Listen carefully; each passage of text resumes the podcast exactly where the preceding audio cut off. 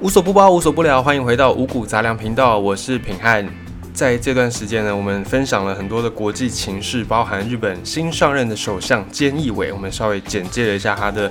从政历史。他如果是从一个平凡家庭里面的这种白手，然后起家，一步一步的从议员从明代开始做起，最后呢步上首相大位。那我们也稍微简介了一下川普总统，哦，跟美国的一些政治局势等等。那我们来也做一下回顾历史，因为历史总是惊人的相似，历史的轮回总是一遍又一遍。我们每次去看这些历史的时候，我们都会觉得，哎，要是我当时候生在那个环境，我一定不会像谁谁谁一样，我一定可以做出一个更好的决定，一定可以让后面的历史完全的不同。当我们在看历史，我们在读历史，曾经或多或少都会有这样的一个想象在其中。那我们今天就来回顾一下，对于。近代啊，就是应该可以算是当代非常重要的一件历史大事。这个事情呢，就是冷战。这个冷战，我们觉得好像从苏联解体之后，仿佛就结束了。但现在呢，又有一个新的冷战取而代之，就是美国跟中国之间的这个冷战。那么，如何来去应对这种新形态的冷战呢？或者是我们可以从过去的历史当中再找到什么样的经验？来应对呢？或许就可以再从过往的这段历史来找一些资料，找一些资源。故事是这样子：在一九四五年，二次大战主要的战场——欧洲战场，因为纳粹德国节节败退，所以战争的最后也算是接近了尾声，但还没有结束。在一九四五年那一年二月的时候，同盟国就是呃跟德国敌对的这三个国家主要的首脑。英国的首相是丘吉尔，美国的总统罗斯福，以及苏联的总书记，就苏联最高领导人史达林，这三个对抗德国的三大巨头，他们在欧洲的克里米亚这个地方雅尔达举行了雅尔达会议。这个会议美其名是会议，但其实呢，它就是一场分赃大会。因为战争打完了嘛，总是要有人出来收拾局面，最后呢，要来做一些清理，做一些整理。那这个时候。世界上的三大巨头，的呃英国的首相，还有美国总统以及苏联总书记这三个世界上最有权力的人就聚集在一起，来讨论二战之后德国这个问题要怎么样来处理，怎么样解决，来收拾这些问题，收拾残局。在这场会议上面，德国按照三个国家的协议要被分割，而且呢要由同盟国来接管。但德国它本身还有很多的武装力量，这个也是需要被解除的。那么所有战犯都会被送往做审判、做审讯。经过了一战，经过二战，哎，世界各国呢都发现了这个源头啊，可能就是在德国这里。所以要防止德国再度的崛起，所以呢，主要大家围绕的关注的话题都是如何来把德国这只老虎的牙齿给拔掉，让它永远不要再有机会出来作乱。那么史达林呢？他身为跟德国有直接接壤的，因为英国有隔着一个英吉利海峡，美国更不要说隔了一个大洋。那苏联算是跟德国有直接的接壤，所以苏联代表史达林，他就为了要帮自己的国家，甚至是帮自己个人来争取利益，所以呢，他就希望也可以来分德国这块大饼。那么另一方面，英国丘吉尔、美国罗斯福他们决定要在战后呢。成立一个新的组织，就是避免这种国际上面各个国家心怀鬼胎、野心家又能够串起。所以那时候，美国、英国决定要做一个新的组织，而且这个组织它的宗旨是要建立一个平等、建立一个自由而且独立的欧洲，然后希望从国家各国之间能够互相的牵制，就是不要再像德国这样突然蹦出一个很强大的这种国家。另一方面呢，他们也发现了苏联的野心，史达林的野心，所以他们也希望透过这个组织来制衡苏联。一开始，这个国际组织它只允许在二战当中有跟轴心国宣战的国家加入，就是英国跟美国。那这两个这个组织呢，它后来叫做联合国。对于联合国的成立，哎，史达林觉得好啊，没有问题啊，你们要成立就就成立吧，反正跟我没什么关系。但是呢。斯大林他也觉得，哎，未来这个趋势可能是英美两大国在主导，所以他就也要求说，好，你们要成立这个组织，我没有意见，但是你必须也要让另外十六个国家在这个联合国有各自的代表席位。那这十六个国家呢，都是共产国家。这个共产国家背后的老大哥是谁？就是苏联。所以这十六个国家其实美其名是独立国家，但它背后等于是史达林一手能够掌握的，基本上都受到苏联控制。那这么一来，虽然我苏联表面上没有要跟你们来争取这个联合国里面的位置，但是我实际上就是有十六票的投票权。那这提议出来之后呢，当然诶也受到了大家的一些。非议也受到大家一些讨论，好，但是你就可以发现，这个大国博弈关心的从来不会是小国的权益，而是自己国家本身的利益。那对于这个三方的共识呢，反正呃还有一个波兰的问题也牵扯在其中，因为当时候波兰他们有一个流亡政府在英国的伦敦，英国、美国都赞成由这个在伦敦流亡的波兰政府来成立一个新的波兰的合法政府。可是呢，苏联代表史达林他却坚持应该要有一个由共产党控制的波兰的民族解放委员会来建立政府。好，那最后英美两国拗不过苏联，于是呢就达成共识，说好你要用这个共产党控制的这个委员会来成立波兰政府，没有问题。可是你必须要保证这个委员会里面要有更多不同的，不只是共产党的政党代表。所以反正最后这件事情就这样成了。这个会议看似成功，但其实并没有，因为史达林后来违背了他的承诺，他没有让东欧各国去民选自己的政府，所以他是一个假民主。那为什么当初英国的丘吉尔、美国罗斯福要相信史达林呢？因为苏联那个时候拳头也大，说话的分量也够，所以没办法，形势比人强。我再怎么不相信你，我也不可能跟你正面来对决，不可能。师出无名嘛，我没办法跟你正面挑战，那我就只能相信你会照着你说的承诺去过。而且另一方面，苏联那个时候日本还没有投降，那主要在东亚战场这边呢，就是苏联跟日本在互相的抗衡。那苏联虽然有抗衡，可是他在整个东亚战场并没有出到太多关键的力量。所以苏联的时候也是向美英两国来吹牛、来吹嘘，说啊自己在亚洲战场呢打败日本是非常关键的角色。所以自此之后，虽然二战没有完全结束，但是一个新形态的 Cold War 冷战却慢慢的发生了起来。冷战这个词怎么来的？是有一个英国作家叫做 George Orwell，乔治·欧威尔。这个作家非常厉害，我们来讲一下，他有一个非常著名的作品叫做《一九八四》，后来村上春树又把它改编成《一 Q 八四》，呃，概念是有点类似，但里面内容完全不一样。这个《一九八四》这本书呢，平安有拜读过，看完之后我只有赞叹两个字能够形容。这本书厚度不厚，好像两百多页而已，不到三百页，非常的算是。轻薄短小，可是内容却非常的寓意深远。而且这本书它是一九四呃，好像是一九四九年的作品，民国三十八年的作品。这部作品里面主要在讲说有一个政权，那这个政权呢，就是背后有一个叫做老大哥的人物在控制着，在这个政权底下的所有的人民呢，背后只服从党的意志。他简单来讲，就是在讲一个。未来的他所想象的共产党统治的社会，在民国三十八年（一九四九年）那样的年代，他就可以非常精准的把共产党统治的世界描绘的相当的深刻，而且相当的细节。你看完这本书，你再去对照世界上几个仅存的共产政权，你会发现太惊人了。你甚至会有点觉得欧威尔。乔治·欧威尔他是不是未来人？他是不是曾经经历过这样的一个过程，然后再回到过去写下这本书？完全跟他讲的几乎差不了多少，包含他书里面讲的国际形势，包含他书里面讲的共产党底下的人、底下的社会、底下的政府组织运作的方式，如出一辙。这是乔治·欧威尔他非常著名的一本书《一九八四》。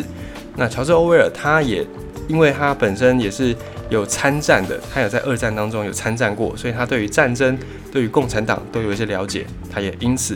提出了“冷战”这个词汇，也就是不再会有这种热战争，不再会开枪，不再会射飞弹，但取而代之的是在各方各面两个国家的一个竞赛，冷战的竞赛。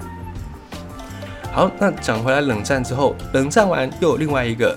名词。就是英国首相丘吉尔他所提出的，他在战后的选举里面落败了，后来呢，他就出席一场演讲，在演讲当中，他就说到了一道横贯欧洲大陆的铁幕已经拉开了。铁幕后来也变成一个这个时代，我们在描述这个时期、这个时代非常重要的一个名词。铁幕就是搭配着冷战这个词一起出现。铁幕呢，它讲的是在冷战时期，把欧洲整个欧洲分为资本主义阵营跟共产主义阵营的那一道界限的那一道隐形的墙，叫做铁幕。这个是由英国的首相丘吉尔提出的。那在二战之后，其实整个国际情势也经过了一些变化。二战之前，英国可以说是世界第一强国，日不落帝国。到处都有它的殖民地，所以太阳这样在转，虽然它有白天黑夜，可是呢，因为世界上各个地方几乎都有英国的殖民地，所以太阳不管怎么转，都一定会照在英国的土地上面，因此叫做日不落帝国。但是二战之后，英国元气大伤，已经变成了强弩之末，世界强权也不再是英国，而是逐渐的转移到了美国跟苏联这两个国家。这两个国家虽然都有参战，可是呢，因为相对来说，并没有像英国这样投入这么样多的人力、物力、财力。哦，美国它就是基本上隔岸观火，隔岸观虎斗，它就在美洲这边，然后隔着一片大西洋，然后看欧洲这样乱成一团。那苏联呢？虽然它有被德国打到这个逼近莫斯科，可是它最后毕竟还是战胜了德国，而且苏联的腹地何其广阔，基本上养精蓄锐还是没有什么问题。于是呢？苏联、美国逐渐的从英国的手上接过这个霸权，然后往后呢，英国也发现啊，自己已经没有办法再像过去那样东山再起了，只能够祈求自己不要再继续往下沉沦。所以，当他发现，当英国他们发现，哎，战后的秩序，美国将要崛起，英国的首相丘吉尔呢，他就希望可以赶快的跟美国来站队，赶快来拉拢美国，站在同一边。但是美国他们也知道说啊，苏联将要崛起。这个时候，我如果跟英国站队，我如果直接表态，那对苏联来说，现阶段我们还不是正式的敌人。我们可能心里面有想对方是假想敌，但我们没有公开这件事情。可是，一旦我跟英国站队，那苏联一定会对我美国有所防备，一定会有戒心，会更有敌意。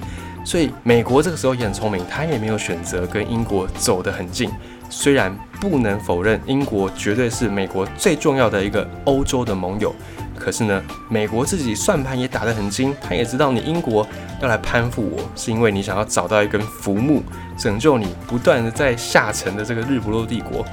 所以各自每个国家心里面都有自己的算盘，都各自怀有自己的一个想法。总而言之呢，二战结束了，冷战正式的拉开序幕，冷战正式开始。在二战之后，大家都觉得，嗯，战争真的是非常残酷的，而且是伤亡很惨重之外不说，整个经济啦、政治、金融各方各面都会受到影响。整个世界当时已经经不起再打一次像二战这样的规模的战争，于是呢，各国很有默契，不再开火，但是彼此之间的较量较劲没有因此结束。像是苏联，他们就透过了红军，透过共产党在。各个东欧的国家扶植了共产党支持的政府，那英美两国代表着自由世界的这两个国家，也对苏联的做法开始起了警觉，认为说苏联你再这样下去，总有一天西欧整个西欧洲自由世界会被你所影响。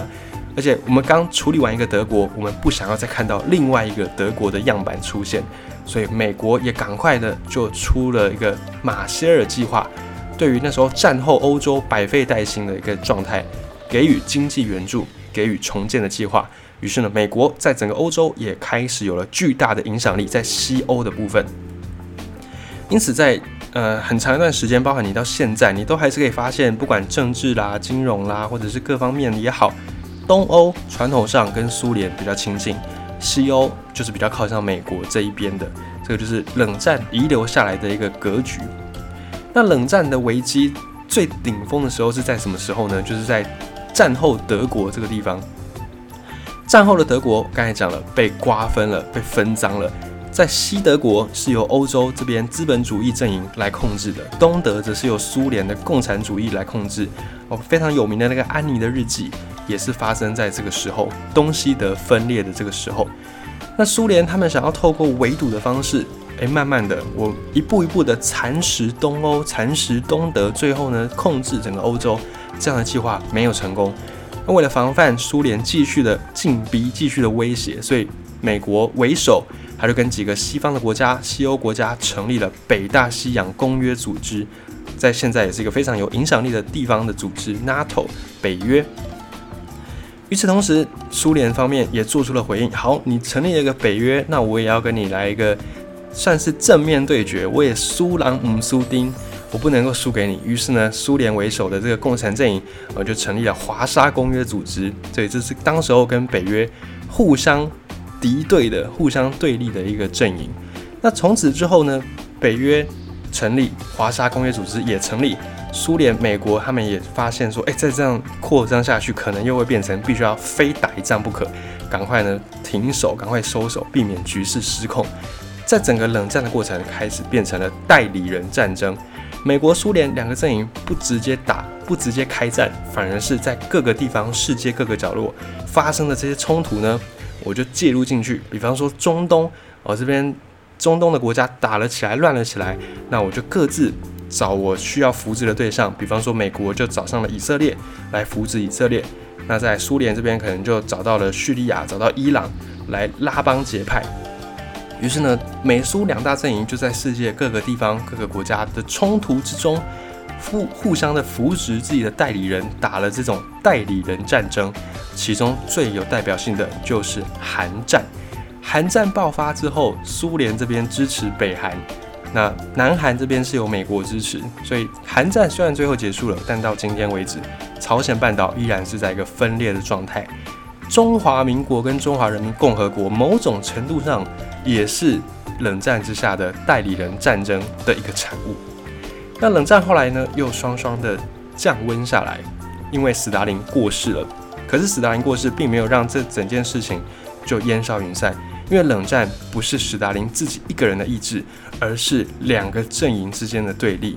这时候呢，在苏联这边，然后在共产阵营这边，虽然斯大林过世，可是继承他的意志的人，应该说认为美国为首的这个自由主义、资本主义是共产的敌人的人还非常的多。于是呢，后来还是有人在继承的这样的一个冷战，继续的跟。美国为首的自由阵营互相对抗，在一九五八年，冷战又升温了起来，因为美国跟苏联开始研发了洲际导弹。这个导弹呢，就是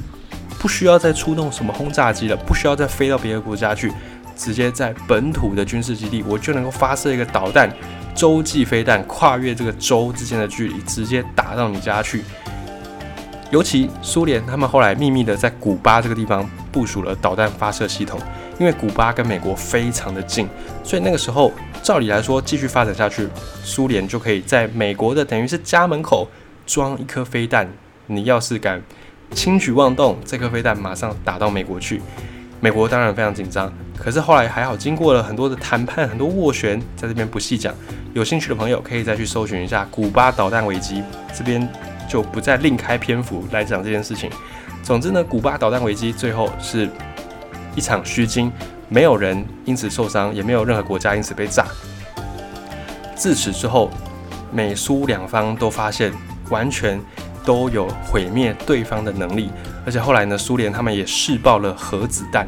所以美国觉得好，你苏联现在也是跟我算平起平坐了，苏联也觉得。好，OK，你在日本投了两颗原子弹，你也有能力来跟我互相较量一番。美苏两国都发现，在军事上面彼此都能够互相毁灭对方，那当然不能走到这样的一步。于是呢，又开始冷战的局势变得更加的复杂。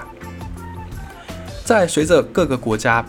在战后开始有所谓的战后独立潮，各个国家可能本来是谁谁谁的殖民地，都开始民族自觉了起来，都开始独立了起来。那在这样的代理人之争之下呢，美国跟苏联也不再继续的军备竞赛了，因为军备竞赛已经没完没了了，而且都做得出核弹了。核弹就是一个最终极武器，谁丢了，另外一方一定也是马上会丢一颗回去。所以再继续发展军备竞赛已经没有任何意义了。于是这个时候，美苏两国开始发展太空竞赛，像著名的阿波罗计划、登月计划，就是在这个时候展开的。在地球上面打已经不能够满足我们了，应该说。已经不是我们追求的，我们都有在地球上面绝对的毁灭能力。这个时候，我们就要追求往太空发展。所以，包含苏联有很多的太空站，当时打造了太空梭，有很多的卫星计划、太空计划。然后，美国这边当然就是登月以及相关的一系列太空梭计划。现在在苏联，它后来解体了。可是，在以前苏联的这个附庸国当中，还有一些遗迹，就是当年的太空站的遗迹遗留下来，里面还有太空梭。只是没有人在操作，它就像是一个人类文明的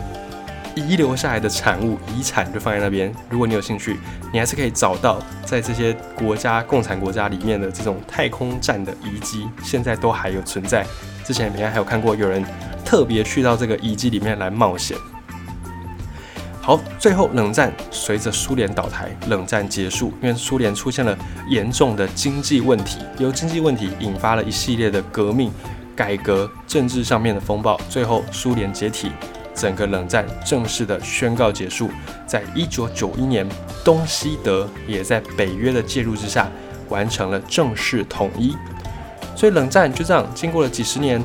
美苏两国互有往来，互有胜负，而且他们也发现了热战用战争这件事情不再可行，不再是解决两个霸权之间的途径，于是开往。代理人战争开往军备竞赛，开往太空竞赛去。那在新时代的冷战，美中之间的冷战会怎么样的发展呢？目前看起来就是晶片半导体之争，也不再直接打仗了。谁掌握半导体，谁就有宰制世界的能力。所以，台湾我们先进的半导体产业，在这一次的新冷战格局之下，也是格外重要，而且变成了兵家必争之地。在新冷战，我们可以关注几个点。首先，半导体；再来，五 G；再来就是金融。